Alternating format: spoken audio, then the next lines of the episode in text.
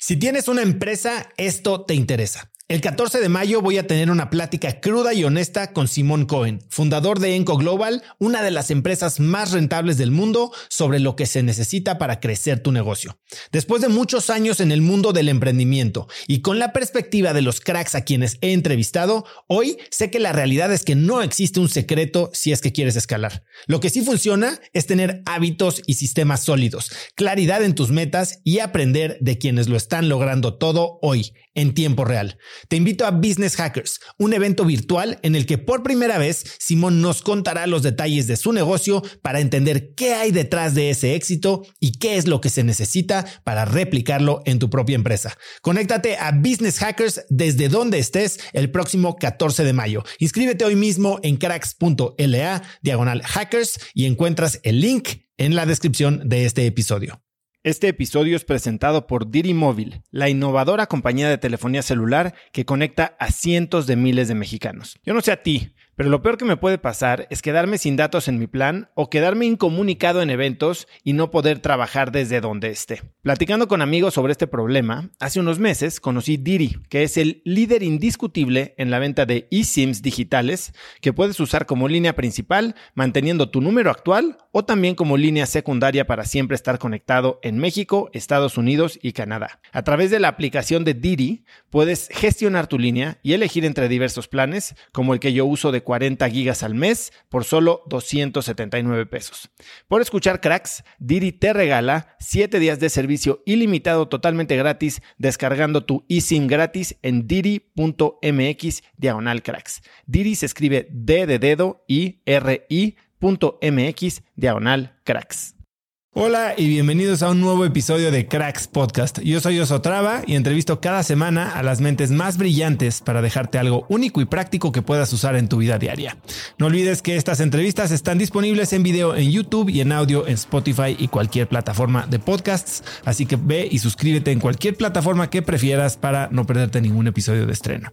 Hoy tengo como invitado a Miguel Curi. Lo puedes encontrar en Twitter como arroba Curi. Miguel Curi se escribe arroba K-H-O-U-R-Y. Miguel es un emprendedor originario de Celaya, consejero en numerosas empresas y reconocido por ser el CEO y fundador de Hospitales Mac, la cadena de hospitales con mayor presencia geográfica en México. En tan solo 15 años, Hospitales Mac ha crecido su presencia operando más de 20 hospitales en 17 ciudades. Hoy Miguel y yo hablamos de cómo arriesgarlo todo para crecer, de los momentos en los que casi lo pierde todo para crear hospitales Mac. Hablamos de su libro Sin miedo al deber, en el que hablamos de deuda buena, de deuda mala. Hablamos de si es bueno comprar una casa con endeudamiento. En fin, es una entrevista muy inspiradora que habla de la historia de un gran emprendedor mexicano. Así que espero que disfrutes mi plática con Miguel Curi. Miguel, bienvenido a Cracks Podcast. Muchas gracias. Un gran ¿Cómo te diré? Un gran gusto estar aquí contigo y con tu auditorio. También para mí tenerte. Llevamos poco de conocernos y eres de esas personas que por muchos lados al mismo tiempo me llegó como tienes que conocer a Miguel y me, alegro que haya sido así. Eres alguien de muchas historias, de parece de muchas vidas, a pesar de lo joven que eres. Y me gustaría empezar eh, contando un poco la historia de Don Gavino. Cuéntame quién era Don Gavino y qué te enseñó. Bueno, quien me lo enseñó fue mi papá. Tenía yo como nueve y diez años. Le dije a mi papá que ya no me quedaba mi bicicleta, que necesitaba otra, y me dijo, pues cómpratela. Ahí están los árboles de limones. Nosotros vivíamos en Celaya en una casa grande, teníamos mucho jardín. Teníamos árboles de limones, de duraznos, mandarinas, etc. Entonces, fue, fue mi primer colaborador, don Gavino, de alguna manera, porque llegaba yo los viernes, le llevaba una Coca-Cola y un gansito y le decía don Gavino, necesito que mañana me tenga llena de limones la carretilla. Esa carretilla de limones, yo estaba muy chiquito, muy flaquito, no la podía cargar. Entonces hoy mi primer socio, eh, Paquico, un gran, gran amigo que hoy es un destacado cirujano plástico, estaba más, más gordito, más grande, y entonces él era el socio que empujaba la carretilla. Y hace 40 años se podía vender de casa en casa y de casa en casa yo iba tocando el timbre y vendiendo los limones. Y eso me enseñó mucho porque primero me enseñó a los 8 o 9 años que te tienes que esforzar por lo que quieres trabajando. También me enseñó el tema del ahorro porque había que ahorrar para la bicicleta. Y también me enseñó que puedes disfrutar mientras trabajas. Yo le daba el 20% a mi socio, pero me quedaba con un 20% de la venta para vivir igual que mi socio. Nos íbamos a comprar avioncitos a control remoto y los pintábamos y ya sabes, ese, ese era nuestro gasto. Y el 80%, porque no había que pagarle nada por el costo de los limones a mi papá, pues era para mi bicicleta. Entonces, esas historias de vida, cuando tus papás te educan con pasto corto, dicen los españoles, son muy buenas. Yo a mis hijos he procurado siempre tenerlos también muy cortos de lana y si vieras qué buenos chavos son y cómo trabajan y cómo cuidan el dinero y es por eso, porque no tienen a diestra y siniestra lo que, lo que quieren. Y mi hija chiquita me decía, oye papá, ¿me, ¿me compras unos tenis? Sí, hija, claro. Cuando fui a la tienda y vi lo que valían, le dije, oye, no, no te puedo comprar estos tenis. Pero ¿por qué no? Porque no te voy a quitar la ilusión de que los tengas esfuérzate, ve cómo juntas el dinero y cómpratelos tú. Y yo creo que eso es bien importante, ¿eh? que te eduquen así, que tú sigas educando a tus hijos de la misma manera. Me gustaría hacerle doble clic a, esta parte. Es algo que le pregunto a muchísima gente. ¿Cómo educan a sus hijos, alrededor, sobre todo alrededor del dinero?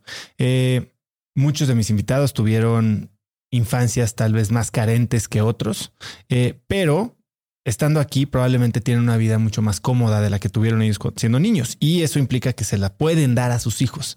Eso no implica que se la quieran dar, ¿no? Eh, Arnoldo de la Rocha, el fundador de Pollo Feliz, pues caminaba descalzo en la sierra de Chihuahua, ¿no? Y hoy es alguien con una vida bastante bien armada, por decirlo así. Mi, mi pregunta es, muchos piensan que a los niños hay que darles tiempo de jugar, de estudiar, de ser niños y no como que cargarlos con esta responsabilidad de hacer dinero. Yo tengo un hijo que, que es muy orientado a querer dinero y hacer dinero y, y mi esposa es de las que les dice, tú estudia y trabaja.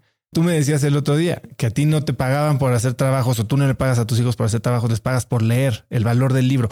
Cuéntame un poco hasta dónde llevas este, este deber necesidad de trabajar? Mira, yo creo que hay estilos completamente diferentes, ¿no? Y funcionan tanto unos como otros.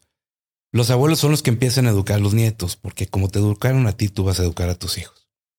Esto que comentas, cuando mi hija grande era chiquita, yo eh, le quise inculcar la lectura. Entonces le, le compraba un libro, ella lo tenía que leer, me hacía un resumen y yo le daba 500 pesos. Con esos 500 pesos ella se compraba otro libro, ahorraba el cambio y me volvía a hacer un resumen. Pero leía 30, 30 libros al año. Hoy sigue con esa costumbre y es una devoradora de libros. Entonces, pues en ese sentido funcionó muy bien. Este, porque ella también era muy orientada al dinero, sigue siendo, cuida muchísimo el dinero. Pero con mis hijos grandes, ellos, cuando yo hice el primer hospital, cuando lo empecé a construir hace 18 años, pues la grande tenía 10, el mediano tenía seis y le tocaron épocas bien duras. No teníamos dinero. No había dinero para una pizza o no había dinero para comprarle un libro. Entonces ellos se educaron así y lo valoran mucho. Mi hija chiquita ya le tocó un poquito más, eh, pues más de liquidez al papá y entonces tiene una formación distinta. Sin embargo, tratamos siempre de cuidarla, que tenga muy poca lana, porque luego se meten los chavos en cosas que no deben cuando les sobra el dinero. Así lo creemos mi yo. Ahora vámonos a, tus inicios. Tú emprendías en limones cuando tenías 10 años y después a una, vamos a llamarle joven edad, eh, te heredan una fábrica. No sé si te la heredan es la, palabra correcta o si se la compras a tu papá. No, no me, no me la heredan. Yo intento trabajar con mi papá cuando empiezo mi carrera. Tenía creo que 17, 18 años. Pero no me alcanzaba lo que mi papá me podía pagar para pues, vivir como yo quería vivir, salir con amigos, etcétera. Entonces vine a México, en la, vine a ver a mi abuelita, en la casa de al lado había una fábrica de tela y con el domingo que mi abuelita me dio, me compré unos cuantos metros de tela. Regresé con mi tela a Celaya. Adriana, mi hermana, que según sabía corte y confección, me hizo unos patrones súper mal hechos. Pero bueno, recorté esa tela a mano conseguí quien me la cosiera y de ahí nació una fabriquita de ropa que llegó a tener 40 o 50 costureras. Cuando termino mi carrera, me dice mi papá, ya necesito que te vengas. Y entonces le digo, sí, pero no me voy otra vez de empleado. invítame, pero de socio. Y entonces, ¿cuánto me vas a dar? ¿Y en cuánto me vas a comprar mi fábrica que hoy existe? Pues para que tenga yo un poquito más de las acciones que me pensabas dar. Y entonces entro con mi papá a una fábrica pues muy grande de suéteres. Era yo creo que la primera o la segunda fábrica más grande de suéteres del país. Y, pero ya de socio. Ya de socio, trabajo siete años. Juan, mi hermano, tiene 15 años más que yo. La verdad es que él fue quien me enseñó a trabajar. Quizá mi mamá me dio el ejemplo del esfuerzo, de la disciplina, del ahorro. Mi papá el ejemplo de que lo veía trabajar todo el día. Pero quien me enseñó a leer un estado financiero, porque sales de la escuela y no sales sabiendo nada, fue mi hermano.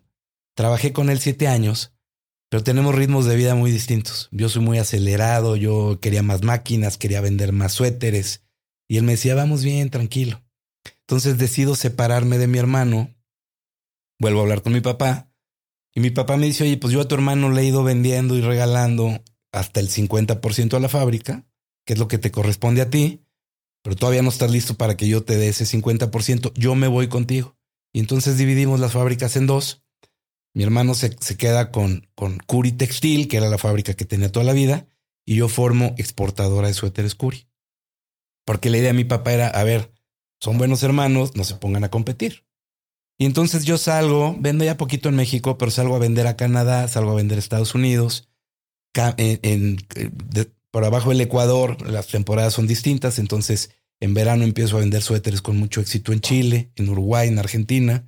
Me meto fuerte a Brasil con las cadenas monstruosas que había hace 20 años en Brasil o 30 años. Ahora, empezar a vender en el hemisferio sur tampoco fue algo estratégicamente planeado. No, fíjate que había, hubo una cumbre de Bancomex, me colé y conseguí clientes y luego ya empecé a visitar Sudamérica dos o tres veces al año y, llegué a vender en 10 países, siete seis de Sudamérica, México, Canadá, Estados Unidos y Portugal en, en Europa.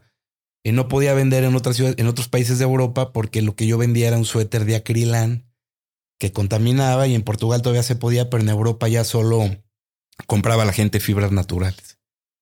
Entonces, eh, sigue así la evolución del negocio muy bien, tanto a mi hermano como a mí, las dos fábricas. Exportábamos también, él exportaba, exportábamos mucho. Y después empieza a ser chico el negocio por la entrada de los chinos. Empiezan a vender dos chamarras por 100 pesos cuando nuestro suéter costaba 120 pesos. Eh, la gente deja de comprar, se va haciendo chica la fábrica. Yo la vendo. Antes de eso, eh, me acuerdo cuando estábamos platicando de esto, que me decías cómo tú encontrabas maneras de optimizar las cosas y de sacarle jugo hasta las piedras aprovechando como que eh, tendencias encontradas, ¿no? Decías que maquilabas en México cuando las máquinas estaban paradas porque todo el mundo estaba acostumbrado a venderle a Estados Unidos y el mercado nacional y tú tenías todo para vender a un costo mucho más bajo a Sudamérica. Sí, lo que pasa es eh, los fabricantes de suéter en aquella, en aquella época teníamos que embodegar de enero a agosto y de agosto a noviembre vendíamos toda la producción del año hay un pueblo muy famoso de suéteres que se llama Moroleón en Guanajuato. Entonces, los talleres de Moroleón cerraban de plano, despedían a la gente porque no tenían el capital para almacenar y trabajaban solo de agosto a noviembre, muy fuerte, tres turnos. Entonces, cuando yo empiezo a vender en Sudamérica, pues me doy cuenta de la oportunidad de poner a trabajar todas las fábricas de Moroleón a precios muy adecuados para mí. Ellos me tejían la tela con sus máquinas, era mi capacidad más limitada, la confección la hacía toda yo para cuidar muy bien la calidad, pero vendía pues una capacidad que yo no tenía instalada. Y luego encontré otra oportunidad. La gente de Moro León le gustaba comprar sus máquinas de tejer nuevas. Yo no tenía el capital para comprar las nuevas, entonces las compraba en Italia y en España usadas, pero me hice muy buen mecánico de las máquinas de tejer. Entonces me iba yo estoy hablando de que estaba empezando un negocio porque yo me había separado y no había la liquidez. Entonces tomaba el vuelo de la noche, llegaba a, a, Milán en la mañana, me estaba esperando un vendedor de equipo médico, me llevaba a un pueblo que se llama Palazolo, que es muy textil.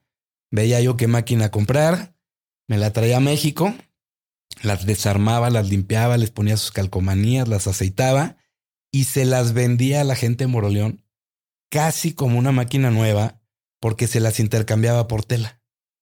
Entonces a ellos lo que les, lo que les costaba era la mano de obra para comprar una máquina, pero a mí me pagaban con toneladas de tela tejida. Ah, sí les pedí el enganche en dinero de lo que yo había pagado por la máquina, pero toda mi, toda mi utilidad me la pagaban en tela. Entonces la fábrica explotó y vendía una cantidad tremenda de suéteres con un costo súper bajito. Y vendí muchas máquinas así, ¿eh? Me eché... Ah, no te terminé de decir. Llegaba en la mañana, compraba la máquina y me regresaba en el vuelo de la noche. Y eso lo hice varias veces. No me quedaba ni una sola noche ni en Italia ni en Europa. Me regresaba porque tenía que, que llegar a seguir chambeando. Las máquinas se venían por barco y era muy padre. Este, tenía yo un gerente ahí en la fábrica.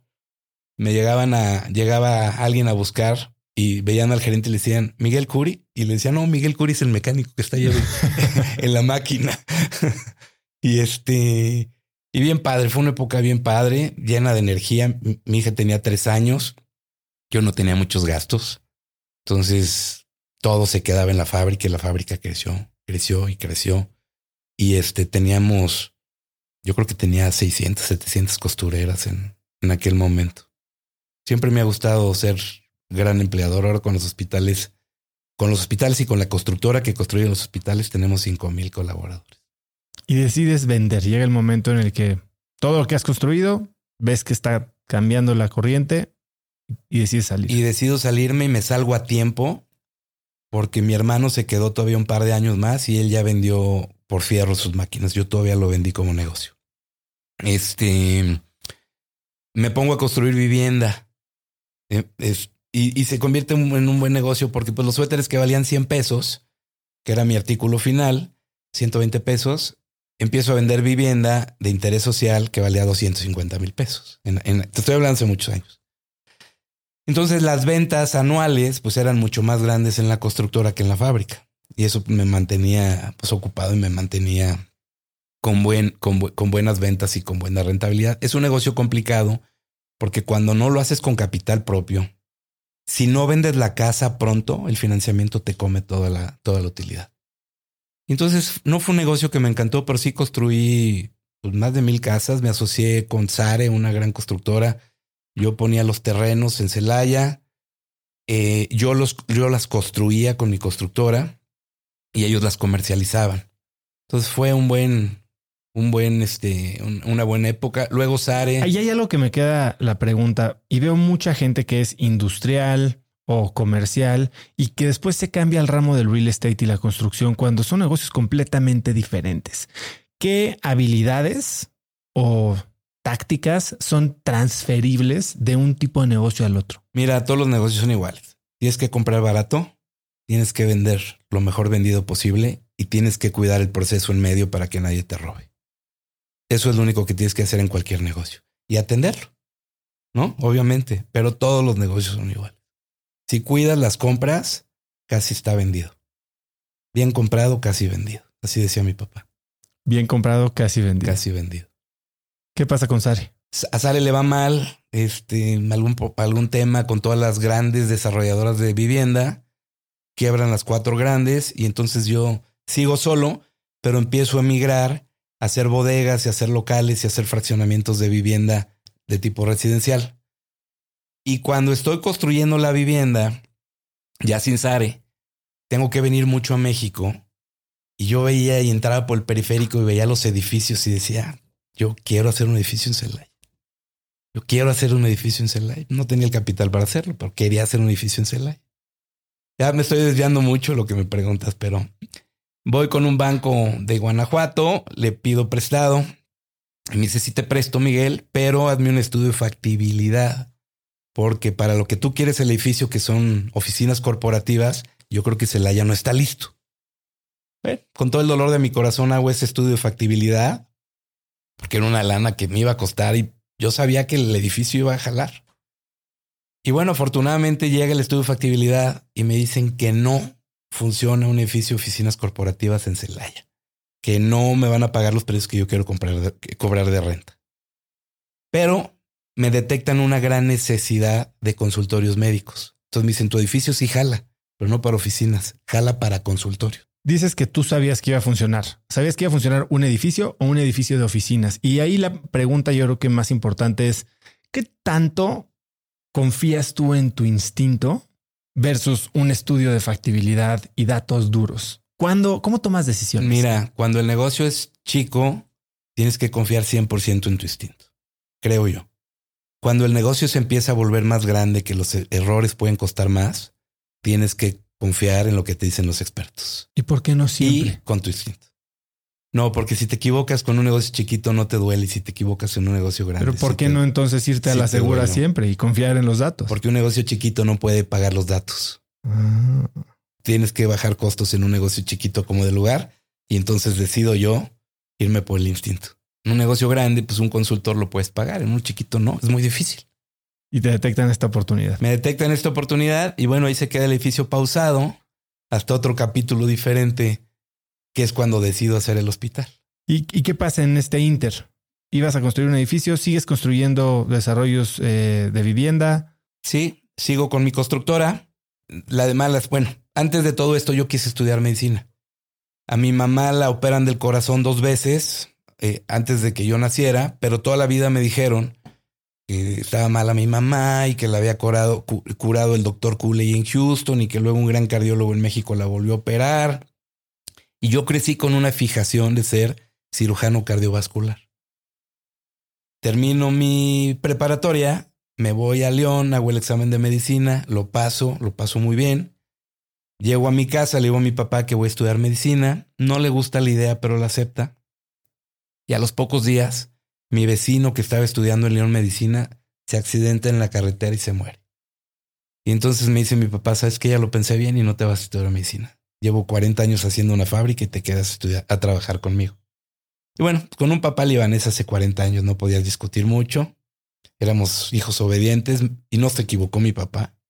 Me quedé a trabajar con él en la fábrica, así como te lo, como te lo conté. Siempre quise ser como que doctor, me quedé con ese gusanito. Se enferma mi mamá. Pues, el que quiso ser doctor era yo, entonces yo me hice responsable de mi mamá, la llevo al doctor, al hospital bueno de la ciudad. Y desde que nos reciben, pues el hospital viejo, con poco mantenimiento, es lo que había meten a mi mamá a hacerle una endoscopía porque traía ella un sangrado de tubo digestivo, un problema medianamente delicado, no crees que nada grave. Eh, se descompone, se les funde el foco del aparato a media, a media endoscopía, ya mi mamá sedada, no tienen un foco de repuesto, imagínate. La tienen que sacar, entonces una cosa que era de ambulatoria, se tiene que quedar hospitalizada. Toda la noche las enfermeras jugaron y al día siguiente. Cuando dices jugaron, es jugaron. Se estuvieron toda la noche, no nos dejaron descansar ni mi mamá ni a mí. Al día siguiente pido el alta voluntaria para traerla a un hospital a México. Me dan la cuenta y era completamente obscena. Me estaban cobrando hasta lo que no le habían hecho. Está bien, pago. Voy con la silla de ruedas llevando a mi mamá hacia el coche, mi papá a un lado mío, y le digo, papá, voy a hacer un hospital en Celaya. Y me dice, estás loco, ¿qué sabes de hospitales? Y le digo, de hospitales no sé nada pero sé que Celaya necesita un hospital. Ya tenía yo la idea de los consultorios. Salgo a prevender los consultorios y, ahí, si, si, tenemos tiempo, te lo platico, es otra historia. Todo el tiempo que quieras. Te estoy hablando que yo siempre he sido muy inquieto, pero nunca he tenido capital porque siempre el capital que se va generando está invertido en alguna otra cosa. Decido hacer el hospital y tenía un buen terreno. Y atrás de mi terreno, un compadre mío tenía una hacienda. Entonces le pido prestada a la hacienda yo tenía de hace 20 años 40 mil pesos, habrá que traerlo a valor presente en mi cuenta de cheques. Tengo una hermana que es la mejor banquetera de la zona de, de México, yo creo. Ella hace bodas de dos mil personas y te sirve todo caliente al mismo tiempo. Impresionante, Coco, mi hermana.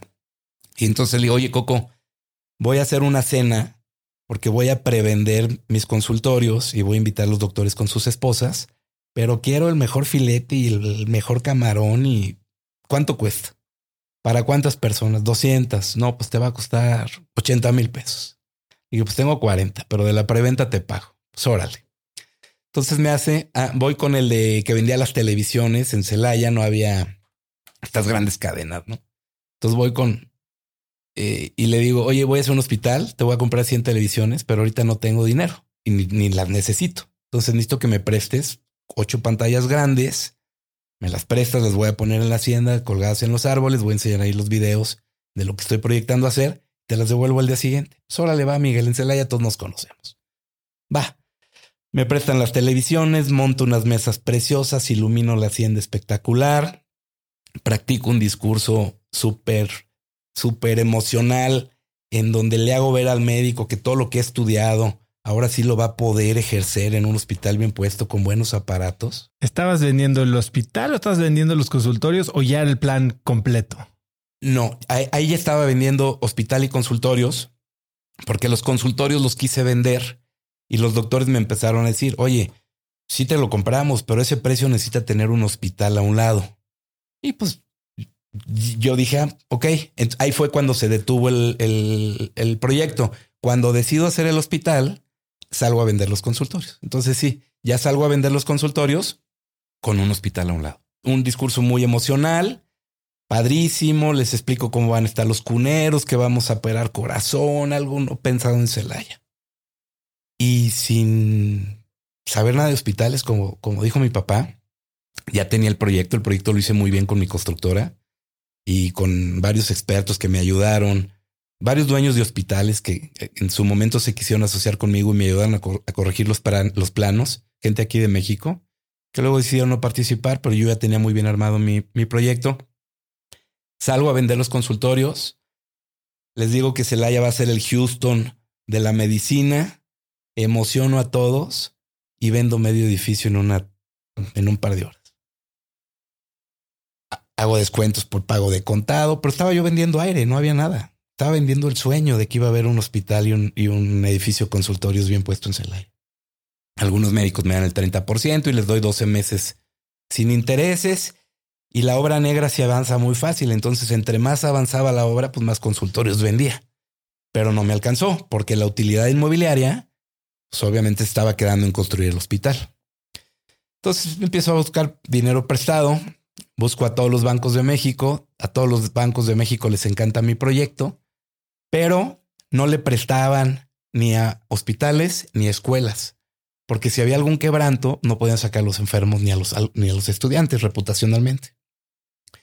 Entonces, pues, ¿cómo le hago? Tengo que acabar. Entonces, vendo mi casa, la casa que yo le había regalado a mi esposa. Mi esposa no titubea ni un minuto, ella siempre ha confiado en mí, siempre siempre confió que la íbamos a sacar adelante. Le, digo, te voy a vender tu casa, luego te la vuelvo a hacer. Vendemos la casa. Pues dura para unos tres, cuatro semanas la casa. Vendo dos terrenos que yo tenía en el campestre, que es un fraccionamiento bueno allá en Celaya. No podía. Salgo a buscar socios. Nadie le interesaba hacer un hospital en Celaya. ¿Qué progreso llevaba el proyecto? Yo creo que nada, porque lo que menos cuesta es la estructura la estructura va el 40% y yo iba a la mitad, iba al 30% de, de hospital y de consultorio. Y hay gente muy buena en Celaya. En eso eh, platico con dos grandes amigos, Gerardo Galvez y Enrique Ortega. Y los dos le entran conmigo de socios. Yo ya tenía mi socio fundador, que es Rubén Ayala. Con él empecé el hospital. Y me cae otra lanita de ellos y entonces empiezo, le echo otro piso y sigo vendiendo ya no tenía yo que vender, ya no tenía a quién recurrir. Pero Dios cuando da hasta la canasta pone. Y entonces fui a vender una casa que yo tenía en McAllen, también de la familia. Ya estaba medio hablando con los que vendían equipo médico y le digo, oye, Joe se llama. Te vendo mi casa a cambio de equipo médico, estoy haciendo un hospital. Me dice, va. ¿Cuánto llevas pagado? Porque la casa la debía. No, pues llevo pagado el enganche y cinco años y vale tanto. Ah, pues órale te la compro y ya cuando necesites el equipo vienes por él. Entonces ya me deshice de un gasto porque había que estar pagando la mensualidad de la casa. Se queda Magda, mi esposa, en el centro comercial y yo así de la nada abro los ojos, veo un banco y me meto. Y pregunto, ¿quién es el gerente aquí? No, pues la señorita. Oye, fíjate que estoy construyendo un hospital en Celaya. Necesito que me presten. ¿Cómo ves? Y me dice, no, nosotros no prestamos cross border, pero quién sabe si al señor Rogers que ese es un gran ángel que yo he tenido en mi vida, le interese prestarte porque él tiene un hospital en México. Ah, caray. Entonces llego al día siguiente y me dice, que sí te recibe el señor Rogers, que pasa el, banco, donde él está, es el dueño del banco, está en Edimburgo. Entonces fui a Edimburgo, platico con el señor Rogers, hacemos mucho clic, un viejazo, la camisa planchada, impecable el señor. Y me dice, oye, es que yo tengo un hospital en Puerto Vallarta. Llegan los cruceros, se bajan los infartados y nos va muy bien. Me interesa conocer tu proyecto. ¿Podemos ir a Celaya? Sí, claro. Entonces al día siguiente, todo fue muy rápido. Al día siguiente volamos en su avión al aeropuerto Celaya. Yo ya no tenía coche, ya había vendido mi coche. Mi hermano me presta a su chofer y su coche bueno para irnos a recoger al aeropuerto y pues que el señor Rogers se quedara con una buena quiero impresión. Quiero hacer una pausa aquí, porque justo traes a colación a tu hermano, que tu hermano se habían separado, a ti te fue bien con la venta de la fábrica, a él no tanto. No, a él también. Ah, bueno. No, mi, hermano es un gran empresario, siempre muy ordenado, con una visión diferente que la mía, pero un gran, gran empresario. ¿Y él a qué se estaba dedicando en este momento? ¿Y qué decía de ti? Que estabas ahora sí que en la lona, más o menos. Él estaba, él se dedica a los parques industriales ahora y lo hace con, con muy buenos resultados. Y tiene a su hijo chambeando en, en otras cosas muy interesantes. ¿Qué decían? No, él siempre se preocupó, igual que todos mis hermanos, igual que mis papás, porque no veían que yo iba a poder acabar el hospital. El único que sabía que iba a acabar el hospital era yo. Nadie más lo creía, ni mis socios. ¿Qué te hacía creerlo con tanta convicción? No sé, no sé, pero yo creo que esa es ley de vida. Si tú crees en tu proyecto, las cosas llegan y lo terminas porque lo terminas. ¿Y siempre ha sido así? Bendito sea Dios y siempre me he tenido mucha fe. De hecho, mi papá me decía que, en el buen sentido, me decía que yo era muy irresponsable, que porque sin necesidad arriesgaba el patrimonio que ya tenía hecho en nuevos proyectos más grandes de lo que debería emprender. Pero bueno, bendito sea Dios, Estoy leyendo la biografía de Elon Musk. A la mayoría y es exactamente lo que dicen de él, que siempre deja las fichas en la mesa. Y va all in, all in, all in. Así lo hemos hecho y varias veces. Este, y bueno, ya mi esposa está acostumbrada. ¿Y qué pasó? Altas y bajas y cuando hay, hay y cuando no hay, me apoya al 100%. ¿Qué pasó en Vallarta? ¿Llegaron? ¿Te recoge el chofer de tu No, hermano? no fuimos a Vallarta, fuimos a Celaya, me recoge el chofer de mi hermano un día antes, un día le, antes le hablo al arquitecto que me estaba haciendo, al arquitecto que trabajaba conmigo en la constructora. Le digo, oye, voy con el dueño del banco, limpien el hospital, saquen todo el escombro, pongan cordones de seguridad por todos lados. No quiero tema. Se quedan a trabajar toda la noche, sacan 15 cuántos camiones de escombro, llego y el hospital como espejo de limpio, ¿no? Y me dice el señor Rogers, oye, pues, estás construyéndolo muy bien. Yo me dedico, yo hago dos dos bancos cada año. A mí me gusta llevar la construcción, pero no, pues todo esto es concreto, está padrísimo, ¿no? Está muy bien. Vámonos de regreso. No, no, no, vamos a comer con mi hermano, ¿quién nos está esperando? No, no, no, vámonos de regreso. Las coincidencias de la vida, ¿no? Él, él era piloto. Yo soy piloto, vuelo aviones. Entonces nos vamos platicando todo el camino de regreso de los aviones y nos caemos bien y me dice el señor Rogers, vente en dos días, te quiero ayudar. Esas fueron sus palabras. Regreso dos días después y me dice el señor Rogers, oye, o sea, tu papá y a tu hermano los conoce todo el mundo. A ti pues, estás más chavo, no te conocen tanto, pero voy a confiar en ti y te voy a prestar el dinero. Eh, mándame los papeles para abrirte una cuenta. Están autorizados 300 mil dólares para que sigas con tu obra, porque vio que tienes muy pocos albañiles. O sea, el señor no lo engañabas. Y le digo, oiga, ¿y lo demás? No, lo demás, pues te tenemos que hacer un, avalúo y te tiene que ir, y tiene que quedar grabada la propiedad como con cualquier otro banco de Celaya, de con cualquier otro banco de México. Oye, estos 300 mil, ¿cómo se los garantizo? No, esto lo estoy garantizando yo por ti. Así es, señor Rogers. Me da el dinero, pum, detono la construcción, termino de vender el edificio, pero no me alcanza. Y tengo que regresar a pedirle más al señor Rogers en ese momento... Eh, ¿Cuánto le habías pedido prestado inicialmente? Eh, inicialmente le había pedido 3 millones de dólares, más todas mis canicas que ya estaban en el proyecto, más toda la preventa. Ya había yo vendido 100%. Y lo de tus socios. Y el capital de mis socios. Y llego y no me alcanzó, señor Rogers. me dijo, te dije que no te iba a alcanzar. Y lo que a mí me molesta es que me vengan y me digan que no les alcanzó cuando yo se los dije. Bueno, pues, pues, pues ya no me alcanzó, présteme el resto. Si no, no lo voy a poder pagar y me presta otro 1.4 millones, termino el hospital, pero no termino la torre de consultorios. No me alcanza todavía. Los doctores ya estaban a los que les entregué su consultorio muy contentos con un hospital de lujo, súper bien equipado, pero a los de los pisos más altos, pues enojados conmigo, ¿no?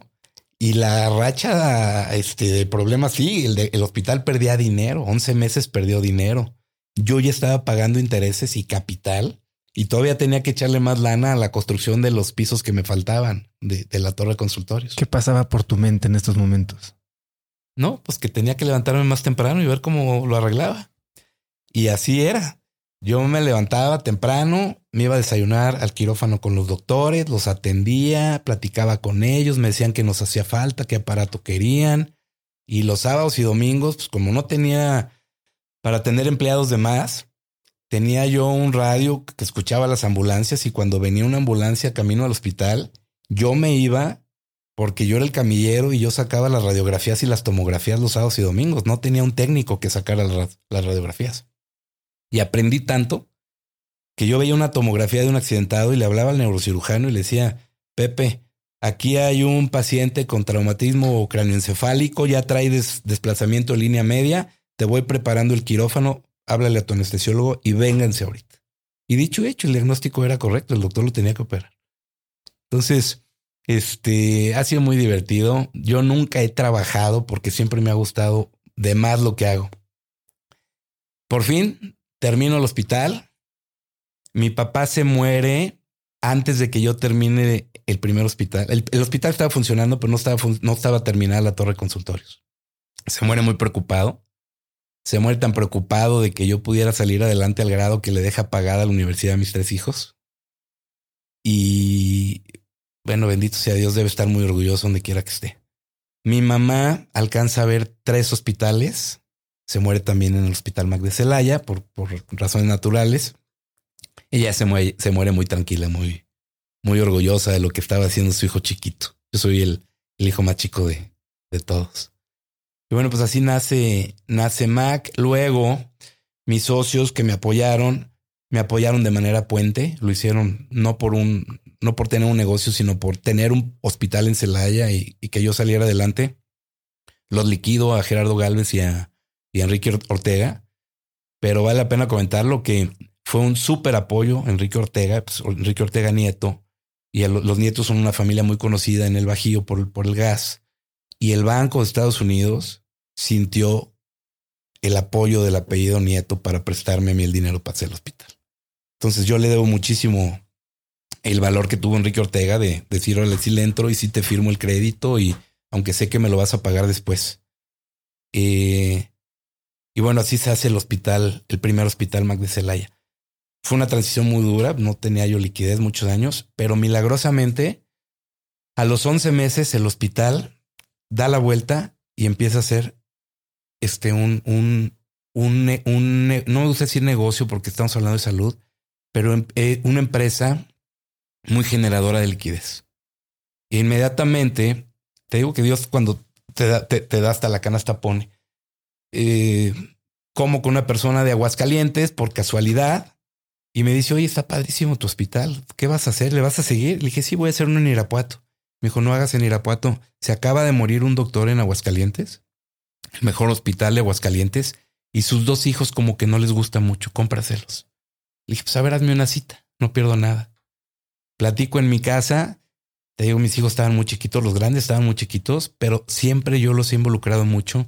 Se debe tanto dinero, hoy vendí un consultorio, hoy me pagaron esto. Siempre desde chiquitos, desde que tienen 6, 10 años, yo les hago una educación financiera, la verdad es que muy, muy sólida, muy robusta. Sabían ellos lo que se debía, sabían cómo estaba la cosa en la, casa. Llego, platico y les digo, oigan, vamos a comprar un hospital. Y Samara, la grande, se pone a llorar. Me dice, no compres otro hospital, por favor. Ahorita no compres otro hospital. Entonces, bueno, decido comprarlo. Nuevamente voy con este gran ángel que ha estado en mi vida, que es el señor Rogers. Y le digo, señor Rogers, ¿qué cree? Me venden un hospital en Aguascalientes, el doble tamaño que el que tenemos en Celaya. Necesito que me preste dinero. Órale, me dice, tú pone el 20% y yo te presto el 80%. Le digo, órale, va. Y entonces el, el hospital en ese entonces, ya los dineros han cambiado mucho, pero me cuesta ocho, por decirte algo. Entonces voy con el señor Rogers y le digo, oiga, me están vendiendo el hospital, vale 12. yo voy a poner cuatro y usted présteme los ocho que quedamos. Y me dice, oye Miguel, pero a ver, ubícate, pues si cada tres meses me das tus estados financieros, ¿de dónde vas a sacar los cuatro que me dices? Yo te presto los doce. Ah. Entonces me presta doce, pero yo solo necesitaba ocho. Entonces con los cuatro que me quedan, pues reequipo el hospital por completo, lo desbarato, lo hago nuevo. Y era un hospital que yo lo agarré perdiendo 800 mil pesos mensuales y el mes uno empezó a dejar 800 mil pesos. El mes uno. Cuéntame por qué, porque dices que tú puedes cobrar una cuarta parte de lo que cobra un hospital normal. Incluso así es una empresa que genera mucha liquidez. Te vas y compras un hospital más grande que el que habías construido. ¿Cómo operas que te permite lograr estas métricas? Fíjate que a lo ranchero, como tú dices por intuición, yo tenía 100 empleados en Celaya y vendía 3 millones 300 mil pesos al mes en esa época. En Aguascalientes vendían 6, pero tenían 300 empleados. Entonces, por una regla de tres, yo dije aquí me sobran 100. Y en ese momento, con sus prestaciones sociales, costaba 8 mil pesos cada colaborador. Entonces, una decisión muy difícil, platicada con el señor Rogers, porque me dice, oye, ¿cómo va a ser viable este negocio si hoy está perdiendo dinero? Y le digo, de dos maneras. Voy a tener que despedir para luego volver a contratar cuando las cosas se compongan 100 colaboradores y ahí pongo en punto equilibrio el hospital. Y para poderle pagar a usted, voy a subirle el 30% a los precios porque eran unos precios muy mal calculados. Entonces el mes uno, más lo que ya se le haya daba, me permite empezar a pagar el hospital 2. Todavía pagaba del 1, pero empiezo a pagar del hospital 2. Y de la lana que me habían dado o que yo iba a ocupar para remodelar, me empieza a sobrar porque el hospital estaba generando su propio dinero muy rápido. Y entonces con ese dinero compro el terreno de Irapuato. Yo no pensaba hacer una cadena de hospitales, ¿eh? Simplemente las cosas se fueron dando. Ahí compro el terreno de, Irapuato, ya me la sabía. Es una bonita cena. Invito a los mejores doctores de la ciudad, les vendo el sueño y construyo un, un hospital más grande que el de Celaya. También vendo todo en tiempo récord. Ya me sabía el caminito, pero ya dos hospitales me ayudaban a pagar el tercero ya era más fácil pedir prestado. Y ya un negocio en marcha, pues ya los bancos te van, te van conociendo y te van creyendo y te van prestando. Y luego San Miguel. Y cuando estaba yo a medio camino de San Miguel, me van a buscar de Actinver, que me quieren prestar dinero. La verdad es que era un engaño. Lo que querían era asociarse conmigo. Yo les abro mis estados financieros, pues todavía se enamoran más de Mac. Y es la primera vez que yo meto capital externo a la empresa a través de un fondo de, inversión de Actinver y de Pinebridge. Pinebridge es un fondo americano.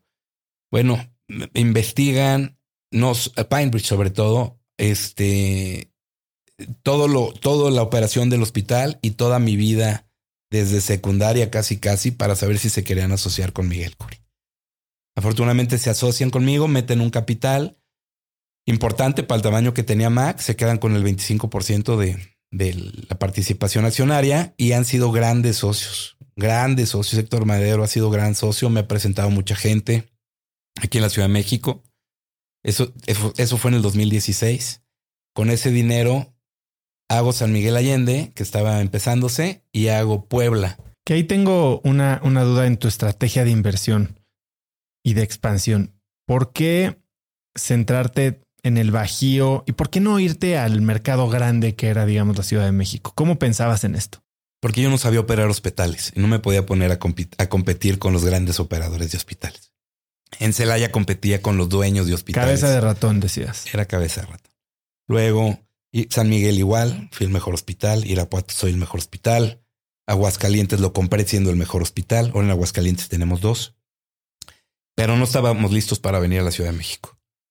Eh, en el 2019, muy asesorado por Actinver, nos hacemos públicos a través de deuda. Emito certificados bursátiles a través de Viva. Una probadita solamente, saco 500 millones de pesos y con eso, el día que me dan el dinero, ese día compro el hospital de la Ciudad de México, el CEDNA que era un hospital que medio funcionaba, pero pues que generaba algo de, utilidad. Entonces lo compro con la confianza de que no era un hospital que yo tuviera que llegar a arreglar. Eh, llega el COVID y la gente piensa que a los hospitales privados nos fue muy bien con el COVID y hay una percepción que yo no comparto con ellos. A ver, si los hospitales fueron hospitales, grandes marcas, que todos sus clientes son de aseguradora, pienso que les debe de haber ido bien. A los hospitales como nosotros, en donde el 60% de nuestros pacientes no tiene seguro, llegaba el paciente, le pedías el anticipo, te lo daba, se agravaba, lo mandabas a terapia intensiva, se complicaba, él ya no tenía dinero y no había camas en el sector salud para que tú lo pudieras mover. Todas esas cuentas no las tuvimos que tragar. Un poquito la lógica de los bancos que decían no podemos prestarle. No las tuvimos que tragar. Después del COVID, a mí me quedaron a ver 90 millones de pesos los pacientes. Y además, las cirugías programadas no llegaban a los hospitales porque había COVID. Entonces fue muy malo para nosotros el COVID. Fue una época en donde gracias nos mantuvimos, no crecimos durante el COVID. Eh, al contrario, necesitábamos más capital para operar hospitales porque teníamos un millón de cubrebocas en stock. Teníamos no sé cuántas dosis de cada uno de los medicamentos porque sabíamos que se iba a escasear las batas de los doctores. Crecieron los inventarios tremendamente. Y otro, otro CAPEX súper alto que tuve que pagar durante el COVID fue la compra de ventiladores y camas, que no me importaba tanto porque yo sabía que iba a abrir más hospitales y sabía que esos ventiladores y esas camas las iba a ocupar en los siguientes. Pero sácate el dinero de la bolsa y si estás creciendo y no lo tienes, pues pide prestado y aparte paga un interés sobre un dinero que vas a ocupar para comprar ventiladores de pacientes que a lo mejor no te van a poder pagar su tratamiento. No es fácil. No es fácil. Consejo de Administración me dijo, a ver, aquí somos MAC. MAC tiene una, una labor social bien importante en el país. Queremos cambiar la medicina como se percibe en el país. Le entramos. Y le entramos con todo. ¿Qué cambia? Había sido un, digamos, emprendedor. Si bien habías tenido socios inversionistas, eran más o de puente o de deuda o familiares y amigos. Cuando se vuelve este un negocio con inversionistas institucionales, incluso extranjeros, ¿qué cambia para ti en la manera de operar? Cambia la formalidad. Nosotros ya nos veníamos preparando para hacer una empresa institucional, ya teníamos un consejo con empresarios de Celaya, ya me venían diciendo cómo. Cuando entra Actinversi, definitivamente nos volvemos, llama al institucional serio, porque el otro consejo era de gente amiga que no te regaña, te aconseja, pero no te regaña. Un consejo de verdad Llegas y le dices que traes 27% de rentabilidad y te pregunta que por qué no 29, ¿no? Aunque sea buenísimo el 27. Actimber fue muy buen socio, me dejaron a mí operar muy bien. Ellos me decían, a ver, tú vas a todo dar, tú eres el que sabe, nosotros te vamos coachando y te vamos vigilando, pero tú haz lo que quieras. Sin embargo, hicimos unos comités con gente muy experta y nuestro consejo de administración yo creo que es de una empresa mucho más grande que la que tenemos.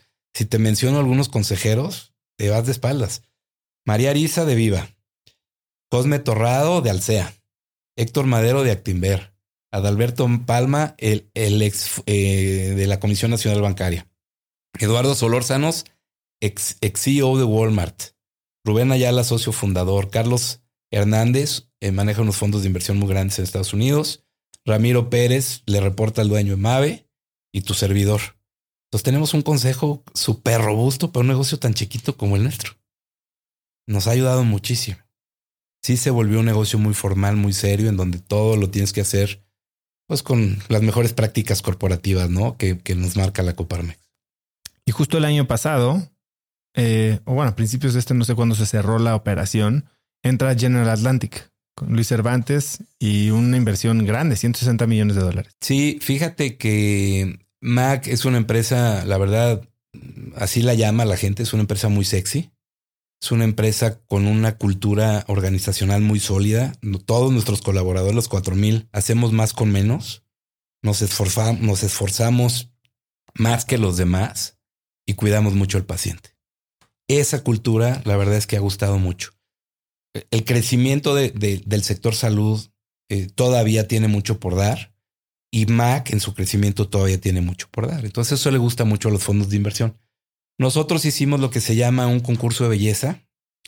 Invitamos a nueve fondos a ver a cuál fondo le, le, gustaría participar eh, con capital en Mac. Y para mi sorpresa, ocho de los nueve fondos nos pusieron una oferta en la mesa. El noveno que no entró, no entró no porque no le gustara Mac, sino porque traía problemas legales con alguna otra empresa de México y ahorita los consejeros no podían tomar ninguna decisión. Entonces, ocho de los nueve fondos me ponen una oferta en la mesa. Yo escojo el Atlantic. No es el que más me pagaba por las acciones que, que están adquiriendo, pero sí creo que es el que me va a dar la, la mejor estructura para lo que viene en Mac. Hoy tenemos 20 hospitales. Ya somos la cadena con mayor cobertura geográfica. Tenemos 17 ciudades ocupadas, más, más que Grupo Ángeles, que son eh, los, número uno en el país, grandes, grandes hospitales. Y eh, estamos construyendo nueve en camino. Voy a, posiblemente todavía tengo cuatro aperturas más este año. Y cuatro aperturas es un reto porque tráete mil empleados nuevos, mil colaboradores, mételos, impregnalos con la cultura, capacítalos. Es bien complicado, es el mayor reto personal. Cosme está en tu consejo. Cosme está en y pues si hay alguien que sabe de aperturas rápidas, yo creo que es él. Él, él y Eduardo Solórzano, que también fue director general de, algunas farmacias de estas que abren mil por año. ¿Cuál crees que es el consejo más valioso que te han dado en términos de expansión rápida dentro de tu consejo? Mm, buena pregunta. A ver, en un hospital no puede haber expansión rápida. Te voy a explicar por qué. Y esa es una fuerte barrera de entrada. Si yo decido construir un hospital de cero, me tardo tres meses en, escojo la ciudad, me tardo tres meses en escoger la mejor ubicación. Me tardo quizá 18, lo compro y ya puse el capital del terreno. ¿Por qué? ¿Por qué comprar el terreno? Porque cuenta que nosotros tenemos el modelo del real estate. Yo no puedo rentar un terreno si voy a vender consultorios. Entonces tengo que comprar el terreno donde voy a construir el hospital. Y me voy a llevar 12, 18 meses en los permisos me voy a llevar otros 12 meses una vez que tenga los permisos en las ingenierías. Me voy a echar 24 construyéndolo y lo voy a poner en punto de equilibrio en 18 meses más. Se pasaron 6 años. Entonces, no hay expansión rápida en los hospitales. ¿Qué estamos haciendo nosotros? Estamos haciendo tres modelos de negocio. El primero es este que te platico, compro el terreno y vendo los consultorios. El hospital requiere poco CAPEX porque tengo un negocio inmobiliario pero me tardo seis o siete años en que genere. El segundo modelo es compro un hospital funcionando que me va a costar más caro porque me lo van a vender como negocio, no como inmueble. Y no tengo negocio inmobiliario, pero si corrijo la operación en 12 meses me puede estar dando flujo. Y el tercer modelo es, con el COVID se vaciaron los edificios, hemos rentado muchos edificios en donde el dueño del edificio nos arma el hospital, nosotros le metemos poco y el equipamiento, requiere poco CAPEX, no hago negocio inmobiliario, pero quizá en 24 meses puedo estar teniendo un evita positivo. Entonces, esa es la manera como podemos hacer la expansión más rápido. Construyendo, comprando y rentando. Yo creo que uno de los grandes retos al abrir, dices que no es rápido, pero cuatro hospitales más este año me parece que no es poca cosa. No, y, ya abrimos tres o cuatro más este año. ¿eh? Ya abrimos Guanajuato, León, Ecatepec, Cuemanco y algún otro que me está faltando. Tal vez uno de los retos grandes, más allá del real estate, el financiamiento y el equipamiento, es la gente y la cultura. Porque entre más rápido creces, más fácil es diluir la cultura. ¿Cómo te aseguras de que se mantenga? Mira, nosotros tenemos que empezar a reclutar a la gente cuatro o cinco meses antes de abrir el hospital empezamos a platicar con la gente. Los, los puestos directivos se contratan con mucha anticipación porque tienes que capacitar y él es el que le tienes que impregnar como calcomanía la cultura porque él es el que la va a permear a los soldados del hospital. Y eso se contrata. Por ejemplo, el de la Viga, vamos a abrir un hospital en la Viga en yo creo que cuatro o seis semanas. Está contratado el director y el director médico hace cuatro meses y, la gente de contabilidad y la gente que va a estar en capital humano, todo, ese personal importante ya está contratado desde hoy. Se están capacitando, se le está dando una inducción muy prolongada, pero definitivamente el reto es la gente. Nosotros ya empezamos a poner escuelas de enfermería, porque no hay enfermeras en todo el mundo.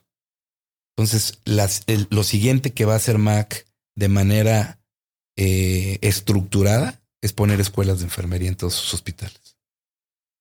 Entonces, tú imagínate, cada hospital necesita 300 empleados. Vamos a abrir Vamos, estamos haciendo Monterrey, Ciudad Juárez, Santa Fe. Eh, estos son grandes, de 300, ella lleva mil empleados, 900 empleados. Chiquitos voy a abrir Interlomas, aquí en la Ciudad de México. Estoy haciendo Morelia, estoy haciendo Durango, estoy haciendo Gómez Palacio, estoy haciendo. Todos es el mismo modelo. Tenemos dos modelos. Los dos son tratando de llegar a los más mexicanos posibles. El modelo Medimax son hospitales más chiquitos que no son, no son de cuarto nivel como los hospitales MAC, que te puedes operar el riñón, el hígado, el corazón o lo que quieras. Estos hospitales chiquitos se llaman Medimac y te podemos resolver el 80% de todo lo que necesites por un costo muy bajo y de manera muy eficiente. Pero solo tenemos 15 camas. No, no son ambulatorios.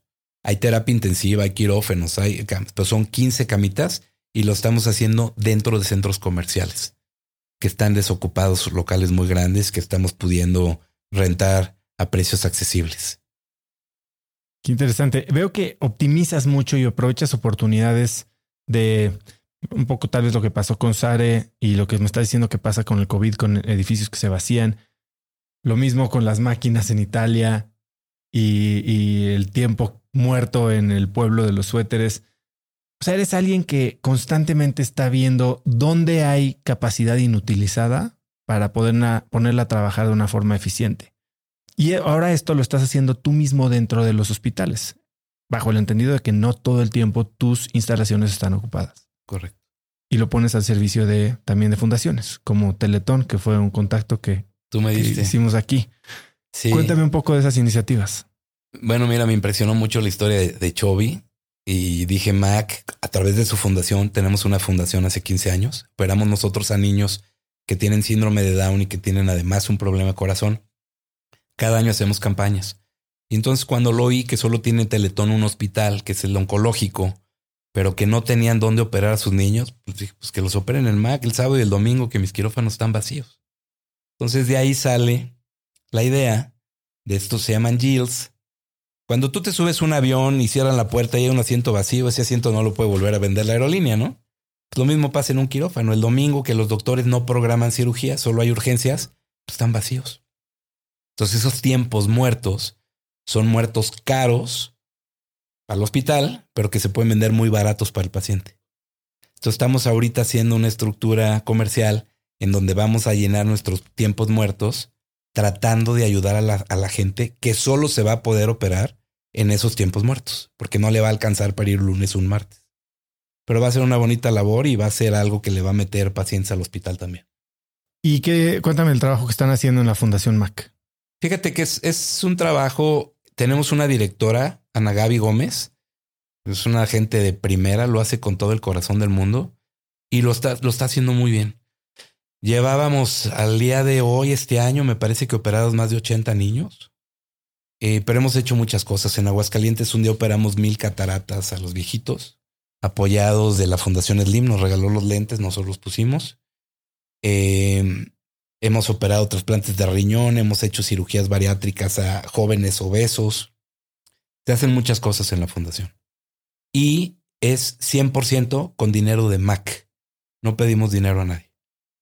No es una fundación que ande pidiendo dinero para ayudar a los demás, es una fundación propia 100% con recursos de Mac. Has hablado de financiamiento, del dinero, de cómo educas a tus hijos eh, en temas financieros y has hablado de muchos momentos en los que pediste prestado, incluso más de lo que necesitabas. y que, que seguiré. Y poniendo todo en la línea. Tienes un libro que me parece muy interesante hasta el título, Sin miedo al deber. Cuéntame, ¿cómo piensas tú del dinero para empezar? ¿Cómo pienso el dinero? A ver, yo creo que el dinero es, es solamente un medio, no es un fin. Pero no tienes que tenerle miedo al dinero. Y te lo digo por ahí en mi libro, conozco muchos chavos que pues, eran los fresas, ¿no? Tenían lana y les dio miedo gastarse lo que les heredaron y se les acabó. Y conozco muchos pues, que tenían poquito, que lo invirtieron, que lo arriesgaron, que pidieron prestado, que hoy son los grandes empresarios de México. Que no tienes que tener miedo a deber. Cuando tú tienes un proyecto tienes la seguridad que lo vas a poder y pides el dinero prestado para lo que yo llamo en mi libro deuda buena, tienes que tomarlo. Y por ahí lo digo, si te quieres hacer rico, Te tienes que enseñar a deber.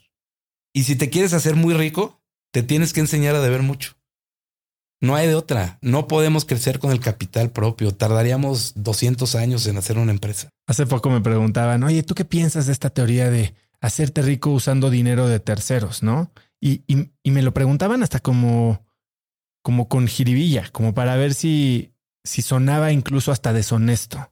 Tener utilidad utilizando dinero de terceros es, es, es legal, siempre y cuando lo estés haciendo conforme las reglas. Claro, no, no solo es legal, es mucho más rentable. A ver, si tú compras un, edificio y pones 100 pesos, te vas a, lo vas a rentar y te vas a tardar 7 años en recuperar tu dinero. Si el banco te da la mitad y tú solo pones 50 y lo rentas, le vas a pagar al banco el interés, pero sobre tu capital te vas a tardar 3 años en recuperarlo, no 7. Entonces siempre es bueno de ver. Si tú te pones a crecer con tu propio capital, te vas a tardar mucho. A lo mejor es la manera más segura, pero no vas a crecer a los niveles trascendentales que quieres crecer. Mencionabas deuda buena, deuda mala. ¿Cuál es la diferencia? La deuda buena te da satisfacciones en el futuro. La deuda mala te da satisfacciones en el momento. Una deuda mala es tarjeta de crédito, te fuiste de vacaciones, gastaste un dinero que no tenías, es una deuda mala. Compras un coche para trabajar, puede ser buena, compras un coche para padrotear, es una pésima deuda. Incluso si compras una casa, puede llegar a ser una deuda mala. Depende para qué compras esa casa. Vamos a hacerle doble clic a esa, porque esa me la preguntan mucho. Comprar o rentar casa para vivir. A ver, la casa la puedes ver de dos maneras, David. Como negocio o como seguridad para tu familia. Si lo que quieres es darle una seguridad a tu familia, está bien comprar una casa a crédito. Porque si tú te llegas a morir, el seguro le va a pagar la casa y tu familia la va a tener. Pero si lo mides por rentabilidad, te conviene mucho más rentar una casa hoy que pagas una renta de 4% anual. Para que lo, entendamos todos, si pagas una renta de 4% anual sobre el valor de la casa, te tardarías 25 años en pagar la casa. Este, en, no tiene ningún sentido mejor rentala y pon a trabajar tu dinero en lo que te va a dar 20 o 25%. Hay una frase que me llamó muchísimo la atención. Lo que no genera dinero no debe ser parte de tu foco y lo debe hacer alguien más por ti. Eh, estaba escuchando a alguien en, en, redes hace poco que decía, tu chamba como CEO o como founder es encontrar la manera de despedirte de la mayor cantidad de roles posibles. Explícame un poco eso y cuál es el último rol que has dejado de ejercer y que has puesto a alguien más porque no generaba dinero. Mira, esto lo aprendí de un libro que leí. Es un libro, te pregunta, ¿qué te dedicas? Y entonces en ese momento yo contesté en mi mente, hacer suéteres. Y le das la vuelta a la página y dice, el 80% contesta equivocadamente. Tú no te dedicas a lo que pensaste o dijiste, te dedicas a hacer dinero. en, en el buen sentido de la palabra. ¿no? Si no eres una fundación o una empresa social, te dedicas a hacer dinero. Y entonces, el libro te dice, ¿cómo es tu día? ¿Qué haces en tu día? Y entonces, bueno, mi día, te lo platico, sería levantarme 5.40 de la mañana, me preparo un café, le doy gracias a Dios por lo que tengo y por lo que no tengo. Luego soy bien pediche, pido, siempre pido. Luego me voy a hacer ejercicio, muy, muy temprano estoy en mi oficina y me, me puedo poner a hacer desde arreglar mi escritorio, hacer una reservación y este, ver en qué hotel voy a llegar, reservar el restaurante donde voy a comer. Todo eso no deja dinero. Todo eso no lo tienes que hacer tú. Y cuando empiezas y eres emprendedor, haces todo tú. Porque no tienes para pagarle al asistente, ¿no? Entonces, tú te debes de enfocar en lo que sí te deja dinero. En lugar de estar perdiendo el tiempo en ver a qué hotel llegas o qué vuelo compras, haz research de con quién te vas a entrevistar, si tiene hijos, si está casado. ¿Te imaginas que llegues a alguien y le preguntes, oye, ¿cómo está tu esposa y se le acaba de morir? Pues empieza mal la reunión, ¿no? Entonces, tienes que hacer siempre eh, una búsqueda puntual de, de la gente con la que vas a estar si la entrevista es importante. ¿Y qué tan frecuentemente analizas todo lo que haces para saber si estás enfocándote en cosas que solo hacen dinero? No, yo la verdad es que soy muy inquieto y es un consejo que doy, pero que no sigo el pie de la letra. Hago muchas cosas que no dejan dinero. Pero que me gustan mucho. Entonces, cuando menos me dejan la satisfacción. Sí he delegado cualquier cantidad de tareas. Yo estaba súper metido en la operación de los hospitales. Te contaba que hacer las tomografías. Luego, luego ya no empujé camillas, pero estaba al pendiente de que alguien las empujara. Este, luego ya puse a alguien que estuviera al pendiente de ese que estaba al pendiente y vas, te vas cambiando. Hoy mi, tarea es 100% directiva. Eh, Eduardo Berbonen trabaja conmigo desde hace 15 años. Él es el vicepresidente del grupo, lo haces completamente solo ya. Eh, hoy con la estructura EA trajimos otro vicepresidente que nos va a ayudar porque queremos desdoblar el crecimiento. Pero yo ya estoy muy, muy pegado a ellos dos y al CFO y a la relación con inversionistas y a la relación con desarrolladores y a la relación con, con bancos. Ya mi tarea es mucho más tranquila hoy en día en los hospitales. Ya, ya estoy mucho más, eh, pues ahora sí que como CEO, viendo qué sigue, cómo desdoblo el crecimiento, pero ya, ya no estoy nada en la operación. Eres parte de, así como María es parte de tu consejo, tú eres presidente del consejo de emisoras de Viva. Sí. ¿Tú qué crees o qué ves? Porque sé que es algo que María ha estado trabajando por ya muchos años en incrementar el flujo o la frecuencia con las que empresas acceden a deuda pública y después a capital público. ¿Qué, falta? Fíjate que todavía es todo, todo, no tenemos la educación y lo está haciendo muy bien viva. Nos tiene que educar a los empresarios para que podamos buscar el instrumento de deuda pública. Hoy es mucho más fácil ir a pedirle prestado a un banco, pero no es lo mejor y te voy a decir por qué no es lo mejor. Si tú vas hoy y le pides prestado a un banco, quizá pueda ser más barato el proceso, pero al banco le vas a empezar a pagar intereses y capital desde el primer día. O a lo mejor te dan gracia de un año, pero el primer año le vas a empezar a pagar eh, capital e intereses. Cuando tú vas y colocas deuda, solo pagas intereses y el capital lo vas a pagar a la maduración de la deuda a los 5 o a los 7 años. Entonces esto te da una capacidad extra de liquidez para seguir creciendo a los niveles que quieres crecer. Eh, una deuda bancaria normalmente te van a pedir una garantía. Y esa garantía a lo mejor no la tienes o ya la tienes dada o topada. Entonces tu, tu financiamiento bancario está limitado a los activos que puedas tener en el negocio. La deuda es avalada por tu persona, por tu trabajo o por la generación de flujo de efectivo de Mac. Entonces, de, perdón, de, tu negocio. La deuda pública. La deuda pública. Entonces no necesitas esas, esas garantías que vas a dejar como hipoteca, porque la deuda normalmente la haces quirografaria, la haces a, a los flujos de la empresa, a la reputación del director, y entonces tienes una capacidad más grande. ¿Qué nos falta? nos falta que las autoridades hagan la vida más fácil para los empresarios. Hoy es difícil poder llegar al mercado de, deuda. Número uno, porque te tienes que calificar. Las calificadoras cuestan. Número dos, porque tienes que cambiar tu contabilidad a estados financieros con IFRS. Eso no todo lo podemos hacer. También cuesta. Entonces es un camino que sí te lleva como dos o tres años hoy prepararte para poder llegar a los bonos de deuda pública pero es el primer paso para que luego hagas una IPO. Porque hoy que ya somos públicos, que ya le reportamos al mercado, que ya este, tenemos calificaciones, pues es mucho más fácil el día que queramos hacer una IPO. Ya la gente, ya el mercado nos va a conocer. ¿Quieres hacer una IPO? Seguramente sí, en un par de años. ¿Qué, te da? ¿Qué esperarías al hacer una IPO? Pues mira, eh, la, la misión de MAC es llegar a todos los mexicanos del país. Queremos nosotros para el 2030 estar en todas las ciudades que tengan más de 200 mil habitantes. Y son muchas ciudades en México que tienen más de 200 mil habitantes. Para eso necesitamos capital. Y no solo deuda. Aunque nos guste de ver, pues tienes un, tienes un límite en lo que se llama deuda sana.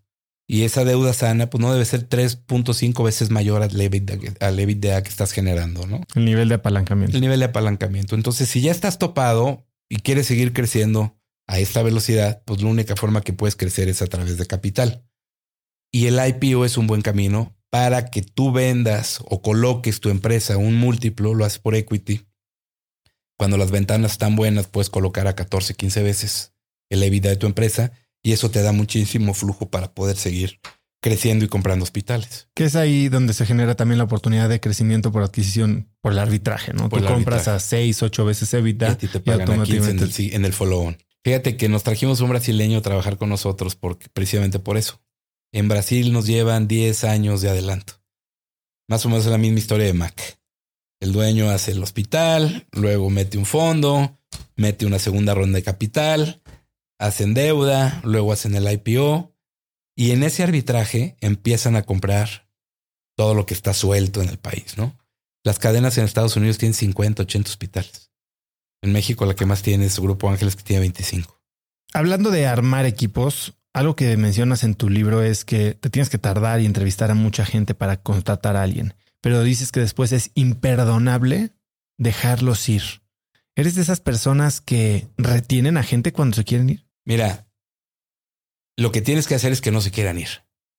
Y hay una frase que a mí me gusta mucho, Warren Buffett, que dice, le preguntaron, oye, ¿no te da miedo capacitar a tu gente y que se te vaya? Y él contesta, no, me da más miedo no capacitarla y que se me queden. Entonces, yo creo que tú tienes que hacerle una carrera a tus colaboradores, un plan de carrera para que vayan ascendiendo y nunca se quieran ir. Nosotros tenemos hoy en la empresa, es una cosa que tú entiendes muy bien que se llama stock options. Nosotros le damos stock options a nuestros directivos para que no se quieran ir y para que quieran que el negocio valga más, porque si el negocio vale más, vale más su participación que tienen en estas acciones que la empresa les ha ido dando. Entonces hay maneras de hacer. Siempre va a haber alguno que le ofrezcan algo mejor o que se cambie de casa o que simplemente se quiera ir. Pero tú tienes que hacer un ambiente muy favorable, muy de familia, para que nadie se quiera ir. Mejor que tú les des las gracias a los que no quieres que se queden. Dices que cuando alguien te dice que no se puede, están hablando de sus limitaciones, no de las tuyas. Es correcto. ¿Quién te dijo que no podías? Uf, mucha gente. ¿Quién es quien más te, Cuando, te em- llegó? cuando empecé el hospital de Celaya, la gente se acercaba y me decía, Miguel, ¿qué estás haciendo? No tienes la capacidad ni de construir ese edificio, ni de administrarlo. No sabes de hospitales. Me lo decían los doctores. Me lo decía hasta mi familia. Pero bueno, este, como te lo mencioné hace rato, Magda y yo siempre creímos que se podía y Magda conocía mis capacidades y yo estaba seguro de que lo iba a poder hacer.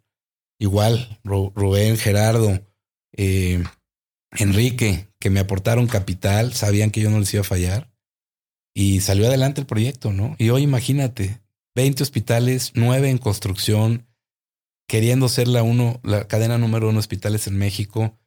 Algo bien padre que a mí me, me gusta contar es, ya este año vamos a atender un millón de pacientes. O sea, ya atendimos un millón y medio. Ya ahorita llevamos un millón ochocientos, no sé cuántos. Pero ya por año podemos atender un millón de pacientes. Ya es un montón. Imagínate que, es, que ese millón de pacientes eh, te ha agradecido con Mac porque lo ayudaste, porque no le cobraste de más, porque el doctor fue bueno, la enfermera lo trató bien. Es una labor bien padre. Oye, eh, me platicabas hace un momento que tú eres eh, piloto y vuelas tu propio avión para cuando trabajas y has volado por muchos años y eso te conectó con Mr. Rogers. Y me, me dices que la primera lección de aviación no se cobra. Sí, es adictivo. Es adictivo. Esa filosofía es algo que traduces a la primera experiencia, no que no se cobre, pero la primera experiencia de alguien en Hospitales Mac. Pues no, no en realidad, ¿eh? Pero la formación de piloto a mí me ha ayudado a mantener la calma de forma. Tienes una, una emergencia. ¿Has tenido una emergencia? Solo una vez ven- venía con Magda, veníamos de Houston a McAllen y se nos. En ese entonces era una avioneta. Se me empezó a bajar la batería y el, motor no se apaga, obviamente, pero no puedes bajar tren de aterrizaje, pierdes el radio y pierdes flaps para frenar el avión cuando vas a aterrizar. Entonces hay que, hay que, hay, hay en, la visión hay dos cosas.